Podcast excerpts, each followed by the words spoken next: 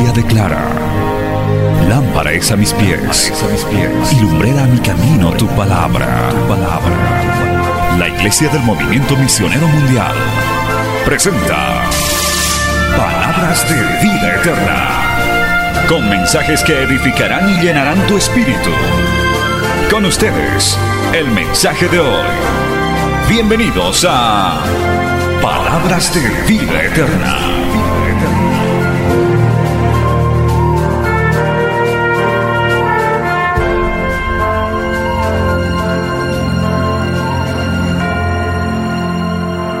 La carta del apóstol Pablo a los Efesios y vamos a ir a terminar hoy el capítulo 1 y para eso vamos a leer del versículo 13 al 23. Vamos a ponernos de pie, por favor, según vayamos encontrando la lectura bíblica. Gloria a Dios. Efesios capítulo 1, versos 13 al 23. Y vamos a leer la palabra del Señor. Ya saludamos una vez más a quienes ya se han conectado nuevamente con la transmisión a través de la radio, de las plataformas. Ya estamos listos para la lectura bíblica. Efesios capítulo 1, verso 13. Leemos, hermano, puestos de pie en el nombre del Padre, del Hijo y del Espíritu Santo. Dice la palabra de esta manera.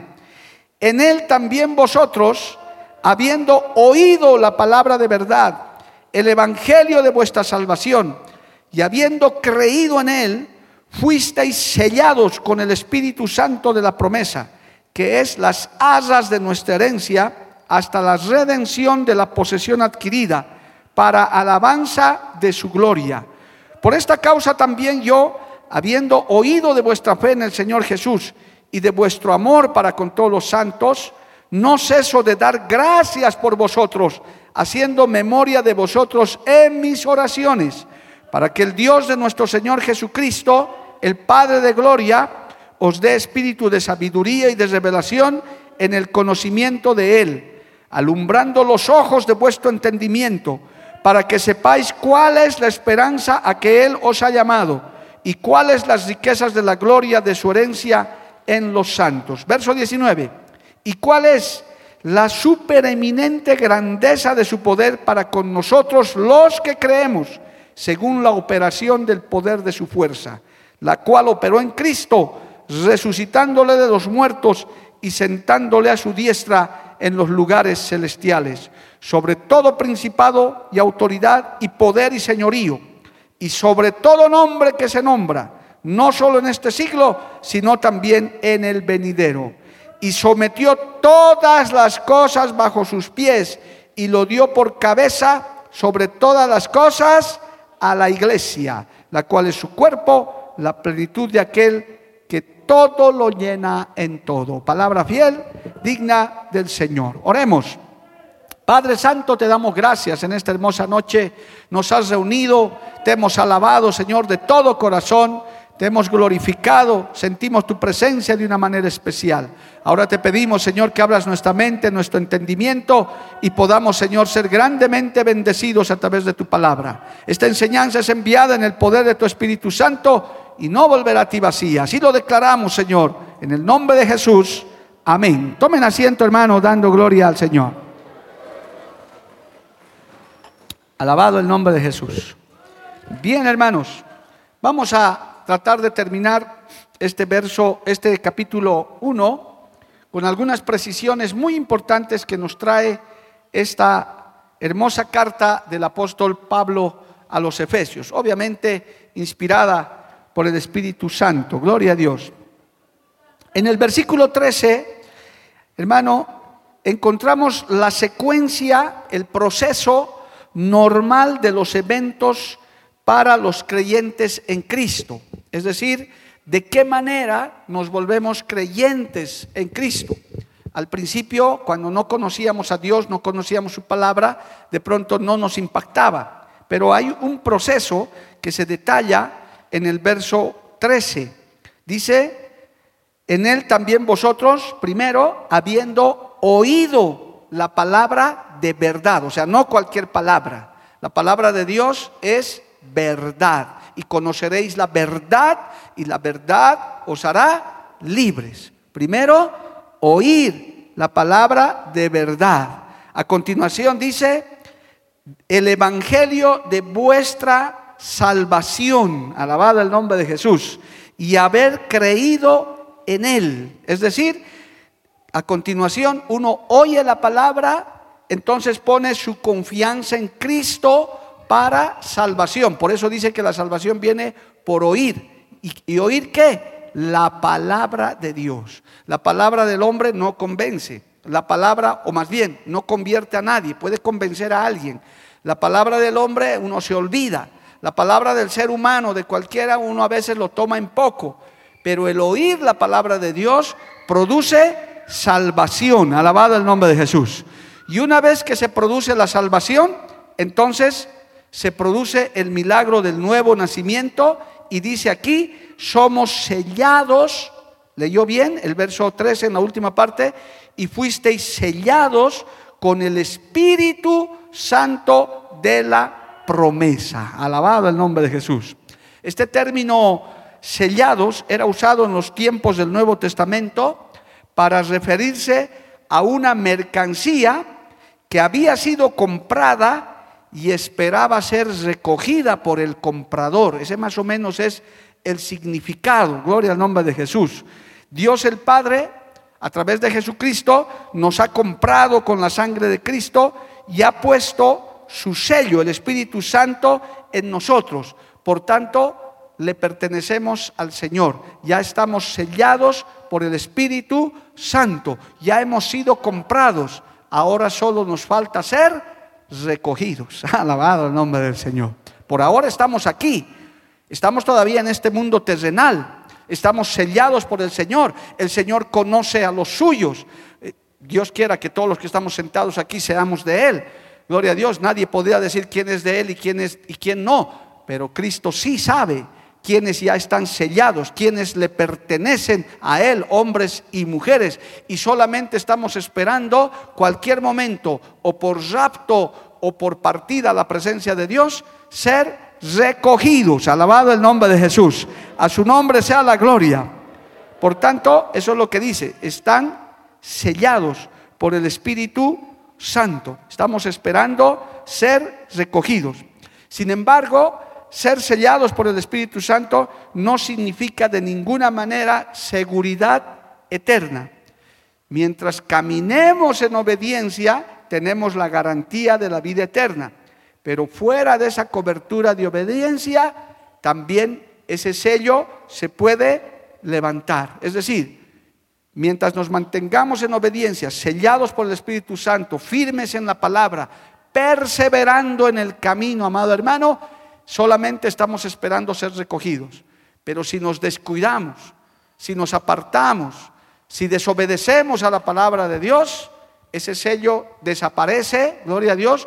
¿Por qué? Porque viene el pecado, viene la afrenta a la palabra de Dios, viene la desobediencia y entonces, hermano, corremos el riesgo de que cuando venga el dueño, el que nos ha comprado, no, no, no nos encuentre sellados bíblicamente, doctrinalmente, amados hermanos, aprovechando, la salvación se pierde. Esta es la iglesia, esta es una de las iglesias de sana doctrina que predicamos que la salvación se pierde. Sabemos que hay otros grupos religiosos que dicen salvo siempre salvo. Hagas lo que hagas después de haber aceptado a Cristo, aunque seas un borracho, un fornicario, un adúltero, igual te vas a ir al cielo. Eso es falso mientras vivamos en obediencia, mientras perseveremos en su palabra, mientras cumplamos una vida de santidad apartados del mal, estamos sellados, listos para ser recogidos. Por eso hay que estar preparados, hay que estar listos. Hay que estar listos como si el Señor fuera a venir en los próximos 10 minutos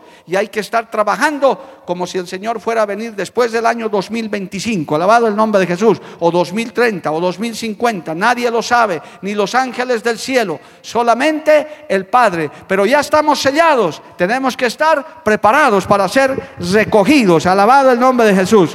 ¿Cuántos se gozan por eso, amado hermano? A su nombre, gloria. Y a continuación, para que se entienda esto, en el verso 14 dice, dice, ya fuisteis sellados con el Espíritu Santo de la promesa, que es las asas de nuestra herencia, hasta la redención de la posesión adquirida para alabanza de su gloria.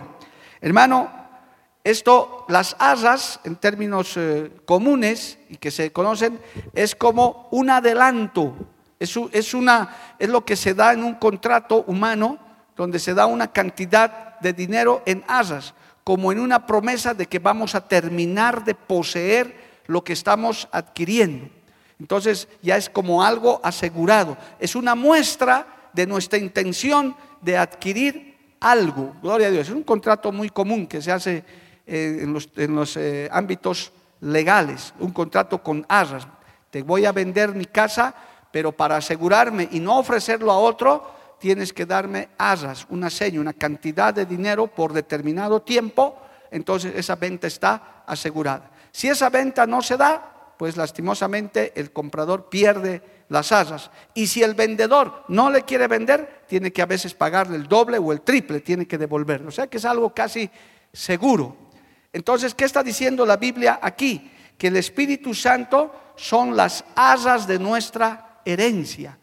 Por eso, cuando nosotros nos convertimos, recibimos una pequeña porción del Espíritu Santo, una llenura, porque nadie se convierte solamente por convencimiento, hay un toque del Espíritu Santo, hay un toque, una llenura del Espíritu Santo que posteriormente se puede volver un bautismo del Espíritu Santo, una llenura completa de Cristo. Por eso cambia nuestra manera de hablar, nuestra manera de pensar, nuestra manera de ser, porque entonces decimos, ya no vivo yo, mas Cristo vive en mí. Alabado el nombre de Jesús. El Espíritu Santo viene a morar en nosotros, a tomar una porción de nuestra vida. Gloria al nombre de Jesús para asegurarse la propiedad. ¿Cuántos decimos amén, amado hermano? Entonces, lo que ahora vivimos, lo que ahora hacemos como creyentes, oramos, vigilamos, ayunamos, predicamos, cantamos y tantas cosas que hacemos los creyentes, nos llenamos del Espíritu Santo, recibimos dones espirituales es unas asas, una muestra pequeña de lo que va a ser nuestra herencia verdadera. Alabado el nombre de Jesús. Aleluya. Las, las asas significa una muestra de lo que será el todo. Es como que el Señor y nosotros con el Señor nos estamos asegurando nuestra herencia, lo que queremos recibir en la eternidad. Veamos qué dice Hebreos capítulo 6, verso 5. A ver, vamos a leer ese texto. Hebreos, capítulo 6, verso 5. Alabado el nombre de Jesús. Veamos qué dice ese texto. Hebreos, capítulo 6, verso 5. Leamos ese texto para los también para quienes nos siguen a través de la radio. Dice, y asimismo gustaron de la palabra de Dios y los poderes del siglo venidero. Se lo voy a explicar en otras palabras. Lo que ahora vivimos, el momento que usted está alabando, el momento que usted está glorificando, el momento que usted está predicando, está orando, es una muestrita de lo que va a ser nuestra vida espiritual cuando recibamos nuestra herencia, cuando estemos con el Señor. Vamos a tener la plenitud de lo que nos estaba prometido. Un hermano me hizo una pregunta muy interesante por el WhatsApp. Me dijo, pastor, cuando estemos en la eternidad, ¿vamos a verlo a Dios cara a cara? ¿Lo vamos a conocer? Pues eso es lo que dice la Biblia. Nos encontraremos con Él y lo conoceremos y Él nos conocerá mucho más y nosotros le conoceremos tal como es. Es decir, se completará lo que el Señor quiere hacer con nosotros. Por ahora estamos en proceso, estamos sellados, estamos con las asas, estamos ya disfrutando de la vida celestial, pero cuando Cristo nos lleve a su presencia, sea por rapto, sea por partida eh, la muerte, pues vamos a disfrutar de todo lo que el Señor nos ha prometido que heredaríamos. Alabado el nombre de Jesús. Amén. Por tanto, hermano, lo que ahora conocemos es algo muy pequeño. Todavía es una muestra. Por eso son solamente las asas hasta la redención de la posesión adquirida para alabanza de su gloria. La Biblia nos explica muchas cosas de cómo va a ser la vida eterna y demás, pero es tan restringido, tan pequeño, que no alcanzamos a comprender en su totalidad. Bendito el nombre de Jesús. Entonces, ¿qué hace el apóstol Pablo? ¿Qué dice la Biblia a continuación ante esta promesa, ante estas asas, ante este proceso? Por esta causa también yo, dice en el verso 15, habiendo oído de vuestra fe en el Señor Jesús y de vuestro amor para con todos los santos, no ceso de dar gracias por vosotros, haciendo memoria de vosotros en mis oraciones. Qué lindo, gloria a Dios, aleluya. Los cristianos de Éfeso eran conocidos especialmente por su fe y por su amor, tema que Pablo explica a fondo en, la, en otras, eh, más adelante en esta misma epístola. Esto es muy importante, hermano. La iglesia verdadera del Señor tiene rasgos, tiene rasgos que, le caracteriza. Eh, somos un pueblo diferente. El creyente, de hecho, el verdadero creyente es y debe ser una persona diferente. No puede ser cristiano igualito que el del mundo. No, cuando vienes a Cristo adquieres nuevos rasgos, hasta tu carácter cambia, tu temperamento cambia, tu forma de ser cambia. La iglesia de Éfeso tenía dos características que eran la fe y el amor. Alabado el nombre de Jesús. Se le conocía por eso y Pablo explica más adelante, vamos a tener tiempo para eso. Entonces, aquí está resaltando eso el apóstol Pablo. Dice, por esta causa me doy cuenta que verdaderamente ustedes son verdaderos cristianos, que han sido sellados, que se están preparando, porque veo en ustedes la fe y vuestro amor, no solamente para con Dios, sino el amor fraternal que hoy en día tanta falta le está haciendo al mundo, hermano. El mundo se está volviendo cada vez, en términos generales, más egoísta, más despiadado. Hermano, cada vez el ser humano se está volviendo más duro, más implacable, tal como está eh, en, el libro de Timoteo, que Pablo también escribe, el postrer, los, los tiempos postreros, cómo será el carácter del hombre, ¿verdad? Y realmente implacables. Pero no era así en la iglesia, no debe ser así en la iglesia. En la iglesia tiene que primar la fe, el amor, la paciencia, la benignidad, la bondad. Que Dios nos ayude. Alabado el nombre de Jesús. Amén, amados hermanos. Los cristianos de Éfeso eran conocidos y Pablo los recordaba en sus oraciones. Aquí vemos también una verdad de gran importancia para cada cristiano, para cada líder espiritual. El apóstol Pablo da gracias a través de sus epístolas por todos aquellos que son miembros de la congregación, que, que los ha visto madurar, que los ha visto crecer. Yo te pregunto, le das gracias por la iglesia a la que perteneces, a la iglesia que asistes. Le dices, Señor, gracias por esta iglesia a la que asisto. ¿Verdad? Qué lindo es agradecer. Gracias por los líderes que tengo. Hermano, yo doy gracias a Dios de pertenecer a esta iglesia. Que un día yo no he nacido en esta iglesia, no, no era de esta denominación, pero ya estoy casi 30 años militando en esto. Gloria a Dios. Pero doy gracias a Dios que esta obra ha llegado a Bolivia, porque no la había, antes del año 80 no había esta denominación en Bolivia, y llegaron los misioneros, fundaron esta obra, y yo puedo decir, espero que muchos conmigo, gracias Señor, porque esta obra ha llegado a nuestro país trayendo esta sana doctrina. Alabado el nombre de Jesús. Amén, amados hermanos. Bendito el nombre de Jesús. Y no que seamos los mejores o los únicos, solamente estoy dando gracias. Es bueno ser agradecido, hermano, por el lugar donde te congregas, vienes a recibir alimento espiritual, vienes a participar de actividades. Gracias a Dios yo hablo con muchos hermanos miembros de esta iglesia y dice, yo pastor agradezco a Dios, doy gracias a Dios que he aprendido, me han enseñado la palabra aquí, gloria a Dios, amado hermano, qué lindo. Eso es lo que está diciendo en este versículo. Y además, este dice que se acuerda en sus oraciones. Alabado el nombre de Jesús. Él dice, yo reconozco y estoy orando por ustedes, por ustedes. No ceso de dar gracias por vosotros, haciendo memoria de vosotros en mis oraciones. Gloria a Dios. Es algo fundamental dentro de la iglesia. Orar unos por otros. Orar por nuestras autoridades. Orar por nuestra familia. Por eso hay hermanos que dicen, pastor, yo oro cinco minutos y ya no sé qué orar. Pero es que hay tanto por qué orar, amado hermano, por qué rogarle a Dios, por qué interceder. la lista es larga, más bien cuando más responsabilidades, más te metes con Dios, más carga de oración tienes.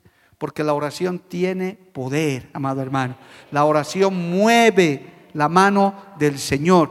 Y acompañado de ayuno, uh, eso es una bomba espiritual tremenda que rompe toda cadena, que rompe toda atadura.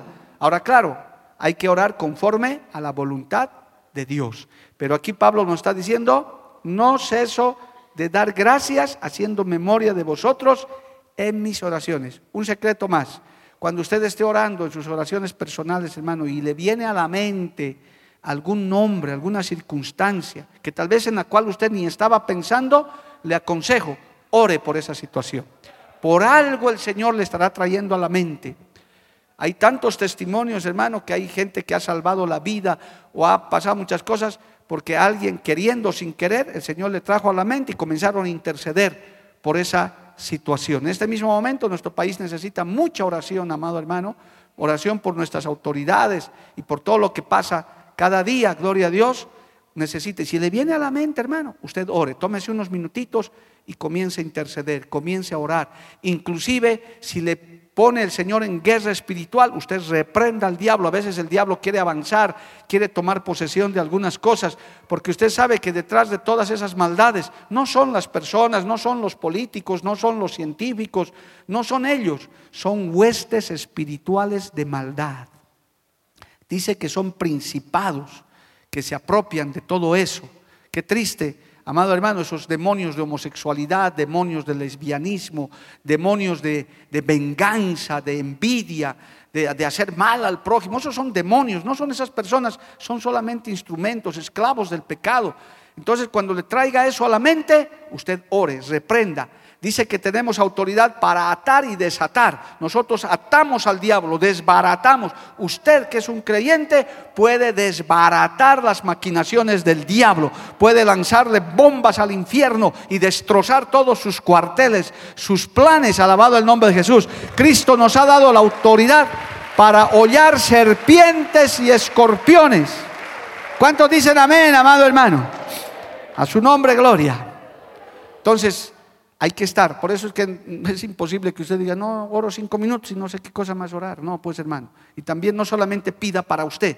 Aquí está el apóstol Pablo, dice, estoy orando por ellos. No ceso de dar gracias y hacer memoria de vosotros en mis oraciones. Si Dios le trae, hágalo. Alabado el nombre de Jesús. ¿Qué dice en el verso 17 a continuación? Para que el Dios de nuestro Señor Jesucristo, el Padre de Gloria, os dé espíritu de sabiduría y de revelación en el conocimiento de Él. Alabado el nombre de Jesús. Hermanos queridos, la oración de Pablo es que Dios pueda dar sabiduría a los creyentes. Y en el libro de David, en el libro de Proverbios, el rey David amonesta a Salomón para que obtenga sabiduría, ya que la sabiduría es la cualidad principal y más importante. Vamos a leer Proverbios capítulo 4, verso 7. Alabado el nombre de Jesús. ¿Cuánto hace falta hoy, amados hermanos, la sabiduría? Proverbios capítulo 4, verso 7 dice, sabiduría ante todo, adquiere sabiduría y sobre todas tus posesiones adquiere inteligencia. Hay un concepto facilito de sabiduría, podemos hablar largamente de la sabiduría, pero hermano, la sabiduría en un concepto sencillo dice, que es la capacidad de tomar buenas decisiones. Sencillo, ¿verdad? Cuando sabes tomar buenas decisiones, estás ejercitando tu sabiduría. Si hoy has decidido venir al culto en vez de ir a otro lugar a perder tu tiempo, has tomado una buena decisión. Eres sabio, gloria a Dios. Porque el que se dedica a su salvación, el que se dedica a las cosas espirituales, es sabio, porque se está preparando para la eternidad. Aleluya. Gloria al nombre de Jesús. Bueno, porque este tiempo se va a pasar, se va a acabar, tu vida se va a terminar. Pero qué bueno, el sabio se prepara para lo eterno. Se ocupa de su salvación. Alabado el nombre de Jesús. Amén, hermano. Sin embargo, Pablo oraba que recibieran los creyentes esta sabiduría y además revelación de Dios. Que Dios nos revele. Por eso, hermano, el, el, Hijo de Dios, la hija de Dios, el que se acerca a Cristo, ya no vive desorientado. Busca. Hace rato un joven me preguntaba hoy día, creo un jovencito, me decía, pastor, ¿qué voy a estudiar? ¿Qué me aconseja? Bueno, le di un consejo, pero le dije, ora, busca la sabiduría de Dios, que el Señor te muestre también. Yo te puedo dar un consejo, eh, pero en realidad Dios te puede guiar tus pasos. Tenemos al Señor, hermano. Por eso un creyente que es menos propenso a equivocarse, porque antes de tomar una decisión dice, preguntaré al Señor, esperaré que el Señor me revele, que el Señor me muestre. No es pecado pedirle señales a Dios, hermano, es bíblico. Puedes pedirle una señal para tomar una decisión. Hay hermosos testimonios de hermanos, hermanas que han pedido señales para tomar una decisión. Aleluya. Aún Dios, hermano, ten cuidado. A veces Él cierra puertas para que tú no te equivoques. Por eso hay que ponerlo en las manos de Dios. Señor, he decidido emprender un negocio. Pregúntale al Señor. Dile, Señor, es tu voluntad, muéstrame. Si no es tuyo, cierra las puertas, Señor, que no se dé. Y a veces el Señor cierra las puertas. Entonces no es de Dios, gloria a Dios. Y así no te equivocas, no cometes errores. Ahí está la oración de Pablo que le está diciendo, estoy orando para que ustedes tengan sabiduría y revelación en el conocimiento de Él. Inclusive, hermano, podríamos hablar del discernimiento de espíritus, ¿verdad? Hoy día me estaban contando unos hermanos que se han hecho tomar el pelo con un charlatán por ahí, gloria a Dios, por poquito, por confiados, ¿verdad? Hasta en eso, hermano, uno puede decir, hay un don que se llama revelación, un don de revelación de discernimiento de espíritus. Uno discierne, uno se da cuenta, hay espíritus de engaño, hay espíritus de error. Yo voy a usar un ejemplo sencillo. En esas sectas como los mormones, los testigos de Jehová, operan espíritus de error y de engaño. Por eso hay que estar capacitado, hay que darse cuenta. Eso estamos clamando a Dios. Eso tiene que tener el creyente, no ser un alocado, no ser un confiado. El, el apóstol Juan dice que aprendamos inclusive a discernir los espíritus, a probar los espíritus, si son de Dios o no son de Dios, porque no todo el que dice Señor, Señor, entrará en el reino de los cielos. La Biblia dice que el diablo se disfraza como ángel de luz, hasta con traje de pastor está en algunos lugares, hermano. Está haciendo en los altares, está confundiendo a la gente. Él se disfraza, él engaña, es un engañador. Jehová los reprenda, alabado el nombre de Jesús.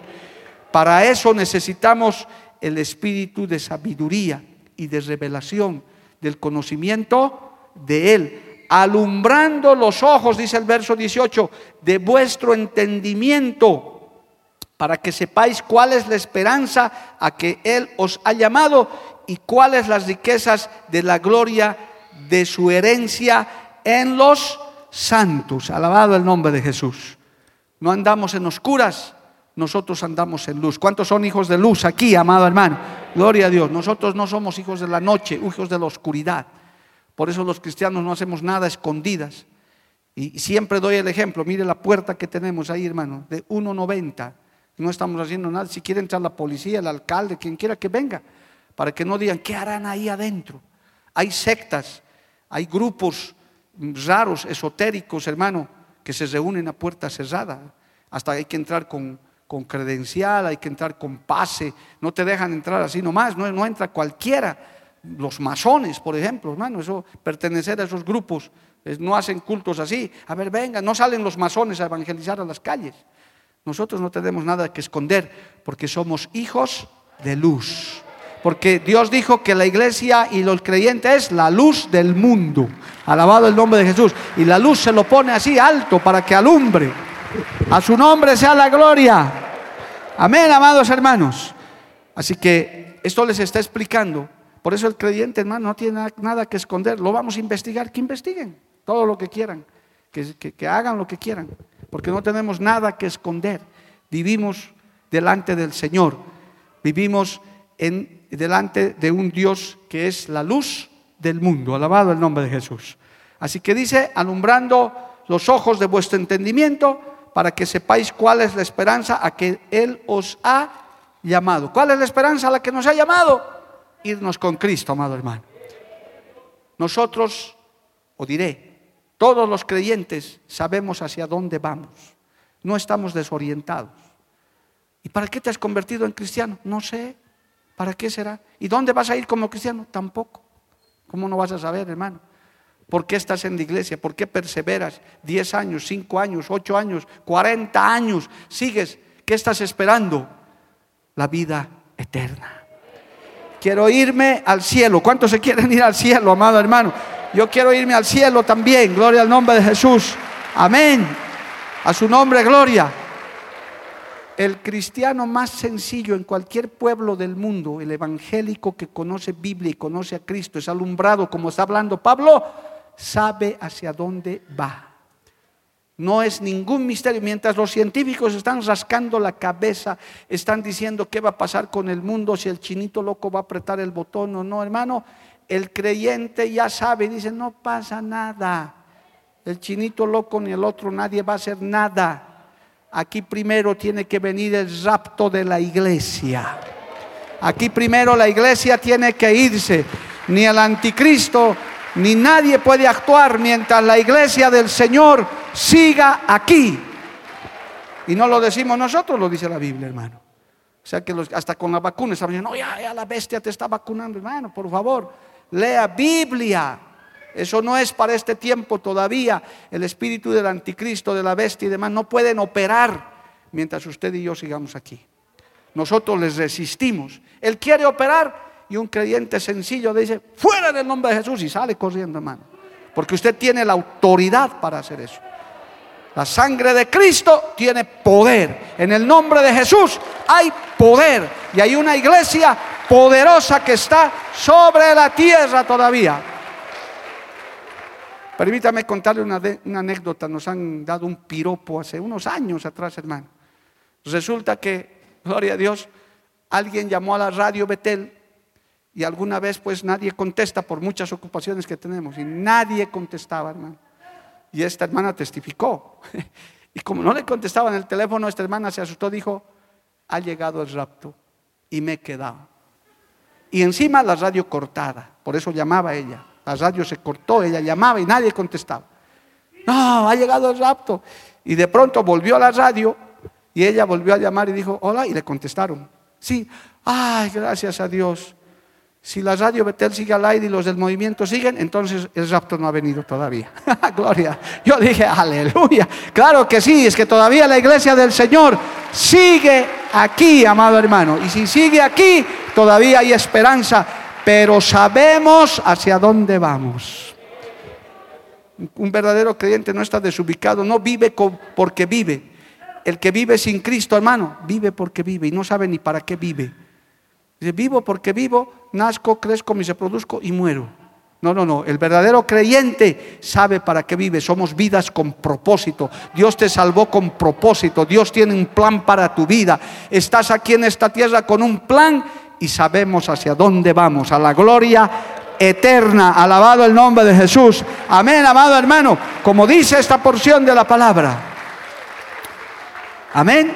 Dice, para que sepáis cuál es la esperanza a que Él os ha llamado y cuáles las riquezas de la gloria de su herencia en los santos y cuál la super, super, superiminente grandeza de su poder para con nosotros lo que creemos, los que creemos, según la operación del poder de su fuerza, la cual operó en Cristo, resucitándole de los muertos y sentándole a su diestra en los lugares celestiales.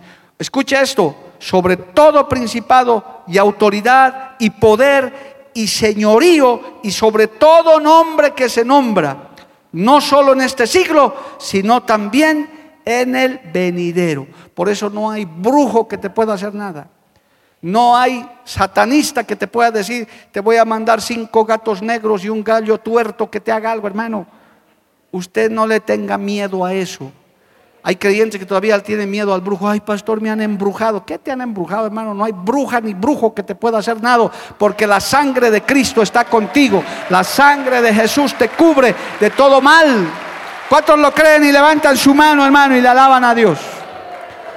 Nada de estarse asustando de eso, que el Cayahuaya ha venido, que el Supaipahuao, hermano, por favor. A veces con esas cosas se amedrentan y, y, prefieren estar ahí temblando. No, hermano, usted tiene la autoridad de Cristo, usted tiene, está lavado por la sangre de Jesús. usted invoque el nombre que es sobre todo nombre. Jesús de Nazaret. El diablo y las huestes espirituales de maldad tiemblan cuando escuchan ese nombre, amado hermano. Huyen porque no pueden enfrentarlo. ¿Por qué? Porque ya han sido vencidos en la cruz del Calvario. A su nombre sea la gloria. Por eso el verdadero creyente, a ver si hay un amén bien fuerte, el verdadero creyente, el que está entendiendo esta palabra, el que lee esta palabra, el que, el que vive esta palabra, no le tiene miedo a la muerte. ¿Cuántos dicen amén, amado hermano? Gloria a Dios. Si vivimos, para Él vivimos. Y si morimos, para Él morimos. Sea que vivamos o que muramos, del Señor somos. Aleluya. Denle un aplauso a Cristo, amado hermano. A su nombre sea la gloria. Por eso, amado hermano, cuando uno entiende todo esto, uno se llena de fe. Uno no puede llenarse de temor porque hay, mire, una super inminente grandeza de su poder para con nosotros, dice ese texto 19, los que creemos. Por eso, inclusive hasta con la boca, hermano, usted no puede confesar derrota ante cualquier problema. Estuve reprendiendo a un par de obreros ahí que con un problema ya se están ahogando en un vaso de agua. Ah, no, es que no se va a poder, es que no hay caso. Hermano, ¿qué le pasa? Por un, y encima, hermano, no puedo dar el testimonio completo, pero es una tontería. Fuera todavía grave para decir, uy, hermano, sí, metete en ayuno. Es que a veces esta mente, esta, este cuerpo débil, hermano, nos amedrenta con cualquier cosa, pero aquí lea esta palabra, nutrase de esta palabra, la superiminente grandeza de su poder para con nosotros, los que creemos según la operación del poder de su fuerza, la cual operó en Cristo ¿Cómo operó? Resucitándole de los muertos y sentándolo a su diestra. Por eso, hermano, nosotros no adoramos al niño Jesús, nosotros no adoramos ahí a, ese Cristo sangrante que muestran ahí en las imágenes que se han inventado. Usted ve, hermano, cómo es la religión, cómo muestra a Cristo en sus lugares ahí. un barbudo colgado sangrando. Así quiere verlo el diablo. Así quiere que lo veamos a nuestro Señor Jesucristo. Sí, Él padeció en la cruz del Calvario. Evidentemente narra la escritura que fue así, pero resucitó en gloria. Ahora es Rey de Reyes y Señor de Señores y está sentado a la diestra del Padre. Y toda lengua confesará y toda rodilla se doblará ante el Señor y confesará que Jesucristo es el Señor, hermano y nosotros su pueblo. ¿Cuántos dicen amén, amado hermano? Y nos ha dado autoridad y poder y señorío a través de su nombre. Y mire, el verso 22 dice, y sometió todas las cosas, todas, ¿qué es todas las cosas? Todas las cosas bajo sus pies. El diablo está pisado bajo los pies de Cristo. Diga un amén bien fuerte, el diablo está pisado bajo los pies de Cristo, amado hermano. Y usted no se cree el cuento de que hay. Sí, hermano, evidentemente él hace cosas, pero Cristo lo tiene debajo de sus pies. Y aquí está lo hermoso para cerrar esta enseñanza de este primer capítulo. Y lo dio por cabeza sobre todas las cosas. ¿A quién?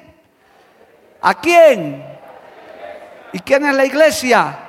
Nosotros somos la iglesia. Los millones esparcidos, lavados por la sangre de Cristo en los cinco continentes, en todo el globo terráqueo, hay una iglesia poderosa, hay una iglesia sobrenatural, hay una iglesia que es la novia del Cordero. Eso a ellos Dios le ha dado la autoridad, amado hermano. Tenemos autoridad en el nombre de Jesús. A su nombre, gloria. Amén, amados hermanos. Aquí lo está diciendo, yo creo que esta palabra ni siquiera tienes que ser un exégeta más, aquí lo entiendes clarísimo. Y sobre todas las cosas bajo sus pies y lo dio por cabeza. Por eso dice que las puertas del infierno no prevalecerán contra la iglesia. Sí, el enemigo ataca, el enemigo insiste, el enemigo habla, ladra como perro y hace esto y aquello, pero usted lo puede mandar a callar en el nombre de Jesús. Es más, para los hermanos que han estado preguntando alguna vez, cuando encuentres a un endemoniado, hermano, uno, no le tengas miedo. a no ser que estés mal con Dios. Ahora, si estás mal con pecado, mejor sal corriendo porque vas a acabar mal. Pero si estás bien con Dios, si estás fiel a Dios, primero no le tengas miedo. Sí, humanamente tendrás un poco de, impresión. Pero segundo, no te pongas a hablar con el diablo, hermano. ¿Qué te llamas? ¿Dónde vives? ¿Cuántos son? ¿Y de qué color? ¿Para qué? No es que, hay algunos, el Señor se ha puesto a hablar con el endemoniado Gadareno. Bueno, solamente le preguntó, somos ¿quiénes son ustedes? Somos legión. Ya, bueno, fuera, listo. Porque algunos se ponen a hablar con el diablo, hermano. ¿Y dónde vives? ¿Y ahora cuándo vas a atacar? ¿Qué te llamas? ¿Y dónde estás yendo? Hermano, usted toma autoridad en el nombre de Jesús y los reprende de una sola y lo echa fuera en el nombre de Jesús. Repréndalo al diablo, amado hermano, en el nombre de Jesucristo, por la sangre de Jesús. Porque esa autoridad, ese poderío, oh aleluya, ese señorío, Dios nos ha dado, amado hermano. No nos ha dado espíritu de cobardía, pero hay que estar bien con Dios. Hay que conocer cuál es el poder que está en su vida. Hermano, por eso dice que sobre los enfermos pondremos las manos y esto sanará. Mira, en la iglesia no hacemos mucha propaganda de eso. A otros hermanos me dicen, pastor, yo quisiera testificar. Quisiéramos, pero yo le puedo decir, hermano, que han pasado por aquí tantos enfermos que se han sanado tantos niños que han sido sanados, adultos que han sido sanados, no porque el pastor Mario o el pastor Jorge o quien sea ha orado, no, es la mano de Dios, es el poder de Dios, alabado el nombre de Jesús, sanando a esos enfermos, levantando a esos enfermos, hermano. A su nombre sea la gloria. Amén. ¿Cuántos dicen amén, amado hermano? Porque nos ha dado, dice, autoridad y sometió todas las cosas bajo sus pies y lo dio por cabeza sobre todas las cosas a la iglesia. ¿Qué es la iglesia? La cual es su cuerpo, la plenitud de aquel que todo lo llena en todo. ¿Cuántos creen que Dios está aquí? Que Cristo está aquí, amado hermano. Cuando usted viene a un culto, usted tiene que saber que Cristo está en este lugar. Este lugar está dedicado para alabar al Dios altísimo, al Dios todopoderoso. Por eso es que cuando usted adora lo hace en libertad. Usted no está, hermano, asustado ni temeroso ni nada. Sabe que el Espíritu de Dios, oh aleluya, está en este lugar. Ese Dios todopoderoso. Ese Jehová Jireh. Ese Dios llamado el yo soy el que soy, Jehová de los ejércitos el mismo que estuvo con Jacob, el mismo que estuvo con Moisés, con Elías, Él no ha cambiado, Él es el mismo, está aquí, hermano, está contigo, está caminando, el Dios Todopoderoso te cuida cada día, alabado el nombre de Jesús. A su nombre, gloria. Ese mismo que resucitó a Cristo nos da vida, nos da fortaleza. Hermano, ese, Dios Todopoderoso, ese, ese Señor que inclusive dividió el agua del Jordán, dividió los mares para que su pueblo pase en seco. Gloria a Dios, ese mismo está aquí con nosotros.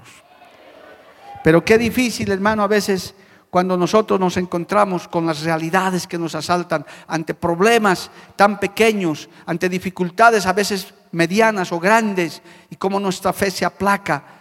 Inclusive hemos llegado a pecar algunos, hermano, que he tenido que hablar con ellos y no, Dios me ha abandonado. No, es que ya el Señor no puede hacer nada en esto. Nunca digas eso, amado hermano. Mídete en las cosas que hablas, en tu desesperación. No, pastor, es que esto no, no, es que ya Dios no creo en eso, hermano, por favor. ¿Tienes fe o no tienes fe? Tienes que decirle, el Señor dice en su palabra, para el que cree, todo es posible. El Señor dice, no hay nada imposible. Lo que es imposible para el hombre es posible para Dios. Nuestro Dios es obrador de imposibles. Amén, amado hermano. A su nombre sea la gloria. Hermano querido, esta palabra les estaba llenando de fe a los, a los eh, de la iglesia de Éfeso, pero esta palabra es para nosotros también, que nos hace ver cuál es el privilegio, cuál es la grandeza que Dios nos ha dado esos lugares, hermano, que nos está mostrando. Si usted le hace una secuencia a estos textos que le estoy leyendo, el Señor nos está diciendo, hay esperanza, ustedes no andan desorientados, ustedes no viven por vivir. Por eso a los amigos que nos siguen a través de los medios, venga a Cristo, su vida tendrá sentido. Un minuto para que usted piense, hermano, porque yo a veces me pongo a pensar en eso. ¿Qué habría sido de mi vida hoy, en este siglo XXI, con esta realidad? Si no lo hubiera conocido a Dios, hermano? Si no hubiera conocido a Cristo, si estuviera en mi profesión, en mi negocio, no sé en qué hubiera estado. Yo creo que, hermano, así como están las cosas, hay una cantidad de gente que dice, no, no, aquí hay que irse a tirar de un puente o hay que hacer algo, hay que escapar. Pero cuando uno está en Cristo dice, no, no, no, yo estoy parado sobre la roca. Dios está conmigo como poderoso gigante. Él guardará mi casa, Él guardará mi vida, Él guardará mi trabajo, Él guardará mis hijos, porque Él es, hermano, nuestro defensor, Él es nuestro Padre. Nuestra mirada y nuestra esperanza, con todo respeto, hermano, pero hay que decirlo, nuestra esperanza en este tiempo no está ni en políticos, ni en científicos, ni en vacunas, ni nada, con todo y que nos hemos vacunado, lo hemos hecho porque queremos hacerlo. Hermano, nuestra confianza está en Cristo. ¿Cuántos dicen amén, hermano? Ahí está, en el Todopoderoso, en la grandeza de su poder. Aleluya. En aquel que resucitó de los muertos y está sentado a la diestra del Padre en lugares celestiales. Cuando usted, hermano, pronuncia esa palabra de fe, cuando usted de verdad ese amén que está diciendo lo dice de corazón, allá en el reino de los cielos se alegran. ¿Por qué? Porque el Señor dice, hay fe en la tierra, hay fe, hay gente que me cree, hay gente que sabe que estoy con ellos. Alabado el nombre de Jesús. Por eso yo me he gozado, hermano, en el reporte, en todo lo que hemos visto en ese día misionero, eh, empezando por el lema, sembrando en tiempos difíciles. La obra del Señor no se ha detenido, amado hermano. Qué tremendo hubiera sido en otras circunstancias, ¿verdad? Que imagínense con esta pandemia hubiéramos tenido que cerrar la iglesia. Usted sabe el milagro, ¿verdad? Esta iglesia teníamos que cerrarla, hermano porque no podíamos pagar el alquiler. En esa primera cuarentena no se podía. ¿De dónde íbamos a pagar? Si, si son los fieles, los santos los que traen para pagar, aquí no hay patrocinadores. Y entonces yo le dije al, al, dueño de casa que Dios bendiga a esta familia. Le dije, mira hermano, no vamos a poder pagarle. Yo le devuelvo el local, no quiero perjudicarlo, no quiero darle mal testimonio. En otras palabras, como decimos en Bolivia, no quiero ser un tramposo, un sinvergüenza. No puedo pagarle. Así que si usted me lo pide, yo se lo entrego, no hay problema. Veremos con los hermanos, en algún lugar nos, nos arrinconaremos. Y el hermano me escuchó, me dijo, vamos a hablar, venga, conversemos, tranquilo. Sí, le dije, pero no quiero que usted vea que somos unos tramposos, que yo me voy a estar escondiendo. No, no, no, yo vengo a decirle, no voy a poder pagarle porque no hay fondos.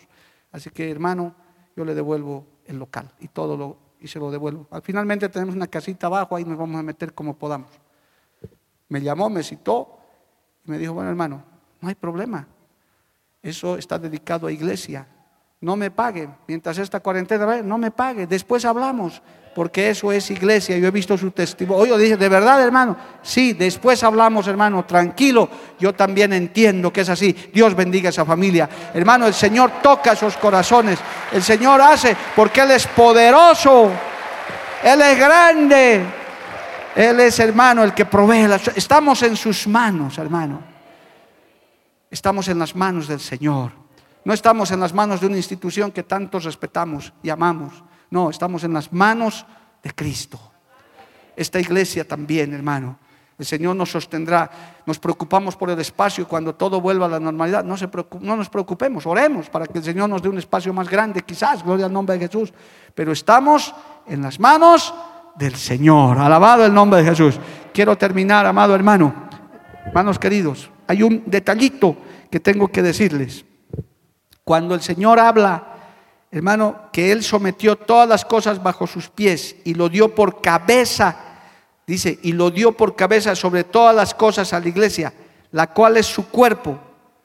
La cabeza de la iglesia es Cristo, amado hermano y la iglesia es su cuerpo. Cuando habla de cabeza nos habla que a nosotros nos ha dado la responsabilidad, pero en realidad la cabeza de la iglesia es Cristo y el fundamento también es Cristo. O sea que nosotros somos el cuerpo. Por tanto, este detalle es importante. Para nosotros mantenernos en esas promesas, tenemos que estar perfectamente conectados a la cabeza y bien parados sobre el fundamento que es Cristo. Porque si usted ve su propio cuerpo, hermano, porque aquí está hablando de cuerpo, el que manda y el que en este momento está actuando es el cerebro, es la cabeza, hermano. Si la cabeza nos falla, el cuerpo no funciona. Eso, eso, lo sabe cualquier neurólogo y cualquiera que se ha golpeado la cabeza, hermano. Hay gente que se ha lesionado el cerebro y todo su cuerpo no le obedece. Hay muchas enfermedades de esas. Y esto hay que tomarlo en cuenta espiritualmente. La iglesia del Señor, el creyente, debemos estar siempre conectados a la cabeza para no hacer lo que queramos o, hermanos, definitivamente quedar paralizados o muertos espiritualmente. Muchas veces nos desconectamos de Dios, nos desconectamos de Cristo, nos dejamos de, guiar por Dios, entonces la iglesia se desequilibra, el creyente comienza a buscar otras cosas. Eso es un claro síntoma de que hemos perdido contacto con el Señor. Mientras el Señor gobierne, mientras el Espíritu Santo gobierne, y en esta iglesia esa es nuestra oración. Por eso, hermano, no practicamos votaciones, democracias, nada. Nosotros hemos aprendido como los apóstoles. Lo que el Espíritu Santo diga, eso se hará. Alabado el nombre de Jesús. Lo que Cristo mande, eso lo vamos a hacer. No vamos a hacer nada bajo nuestro criterio, bajo lo que pensamos o creemos, sino queremos hacerlo bajo la guía de la palabra del Señor. ¿Cuántos dicen amén, amado hermano? A su nombre sea la gloria, porque nosotros como cristianos formamos el cuerpo de Cristo, somos miembros de su cuerpo espiritual y como tal estamos íntimamente unidos a Él en espíritu y propósito. Por eso el verdadero creyente, y termino, es sumiso, es obediente y se somete a la palabra de Dios y sus autoridades. Y eso nos trae qué? Bendición. Alabado el nombre de Jesús. Qué triste es cuando una iglesia hace lo que quiere se desconecta de Dios o un, creyente, ahí empieza su final y acaban hasta en falsa doctrina. Que Dios nos ayude. Vamos a ponernos de pie en esta noche, vamos a cantar un coro, gloria a Dios, y vamos a darle gracias al Señor por esta bendita palabra. Póngase de pie, hermano, el tiempo se nos ha ido, pero hemos acabado este hermoso capítulo 1 de la carta a los Efesios. Padre Santo, yo te doy gracias en esta hermosa noche por tu palabra, por tu bendición. Gracias, amado Maestro, porque tú nos enseñas, aumentas nuestra fe, Señor, para creer en ese Dios todopoderoso, en ese Dios maravilloso. Oh Padre bueno, te alabo, te bendigo en este día, Dios bendito y maravilloso. Yo te pido, Espíritu Santo, que seas ahora tú fortaleciendo nuestra fe, ayudándonos, Señor. Padre, tratando aún con nuestro carácter, nuestro temperamento, a veces nos debilitamos, a veces dudamos, Señor, de tu grandeza, de tu poder, de tu presencia. Oh, aleluya. Pero tu iglesia hoy en este día te adora, te alaba. Señor, hemos venido a eso también en esta noche, a gozar de tu presencia, sentir de tu presencia, Padre. Oh, aleluya. Padre bueno, maravilloso, aumentanos la fe. Fortalécenos en nuestras debilidades, Padre. Seas tú obrando grande y poderosamente. Gracias Jesús. Vamos a adorarle un instante a Dios, amado hermano. Unos minutitos. Alabemos al Señor. Porque la Biblia declara, lámpara es a mis pies, a mis pies, y lumbrera a mi camino tu palabra, tu palabra. La Iglesia del Movimiento Misionero Mundial tuvo el grato placer de presentar Palabras de Vida Eterna. Si el mensaje de hoy ha edificado tu vida y llenado tu ser. Comunícate con los teléfonos de esta emisora. También para pedir una copia del mismo y compartir con otros. Esta fue una producción de la Iglesia del Movimiento Misionero Mundial. Gracias por tu atención. Hasta la próxima. Hasta la próxima. Hasta la próxima. Hasta la próxima.